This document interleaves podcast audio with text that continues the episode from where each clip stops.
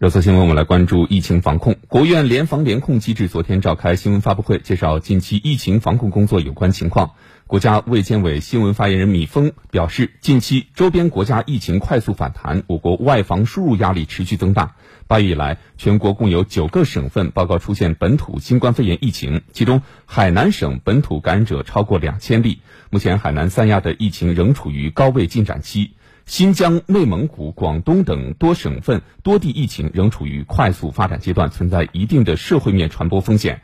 西藏拉萨、日喀则、阿里等地近日报告本土疫情扩呃传播扩散风险较高。前期在甘肃、广西、山东等省自治区发生的本土聚集性疫情已经得到有效控制。米峰还表示，国务院联防联控机制综合组向相关省份派出工作组，正在指导地方精准高效处置疫情。米峰强调，要毫不动摇坚持外防输入、内防反弹总策略和动态清零总方针。没有发生疫情的地区要毫不松懈，抓好常态化防控，积极排查风险人员，防范疫情引入导致继续的继发传播。那么，在发布会上，中疾控病毒学首席专家董小平还对第九版防控方案对于奥密克戎变异株的效果进行了回应。我们来听央视的报道。各地啊，都按照新版防控方案的要求，立足于快速、精准做好风险管控，积极应对。我们也可以看到，啊，几乎每一起疫情基本都能够在短时间内得到有效控制。这个呢，也反映出来。第九版的防控方案，对奥密克戎的变异株啊是行之有效的。我们也知道，新冠疫情处置过程当中啊，第一个关键要素就是早发现，啊，所以在新版防控方案当中呢，按照点面结合、症状监测与核酸检测结合、传染病监测系统与其他部门监测系统结合的原则，开展了人物环境等。八大类多渠道的监测预警啊，那么也可以看到呢，这些多渠道的监测呢，既有针对还没有出现疫情时，也有涵盖了疫情出现时重点监测啊，重点部位的监测。同时呢，也关注到新变异株的监测和溯源的问题啊。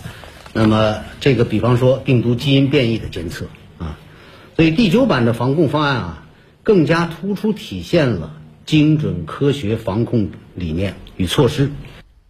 八月九号中午十二点到十号下午三点，福建厦门市新增七例新冠肺炎确诊病例，均属轻型，均已闭环转运到定点医院隔离治疗。从昨天开始，在厦门市多个区域落实相关的管控措施。昨天，厦门火车站也发布消息，即日起在厦门火车站乘车需持有四十八小时内核酸检测阴性证明。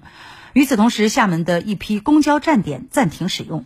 在昨天，厦门大学发布第六号校园疫情防控工作的通告，要求校外校园实行闭环管理，人员通过人脸识别入校，暂停刷卡入校的功能。外来的车辆人员原则上不进校，在校学生原则上不离校，在校的师生呃非必要不离校。另外呢，厦门决定将于近日举行的两大展会延期举办，分别是原定于二零二二年八月十二号到十四号举办的第十八届海峡旅游博览会和第八届中国厦门国际休闲旅游博览会。在昨天的零点至十五点，北京市新增两地本土新冠病毒感染病例，为机场口岸闭环管理人员，已转移至定点医院接受隔离治疗。那今天，西藏阿里地区全域实行静态管理，暂定实施为三天。十号八点起，新疆乌鲁木齐天山区等六个区域实行临时性静态管理措施，时间暂定为五天。十号早上九点到晚上九点，浙江省金华市义乌市共报告新增二十一例初筛阳性人员，经复核为阳性。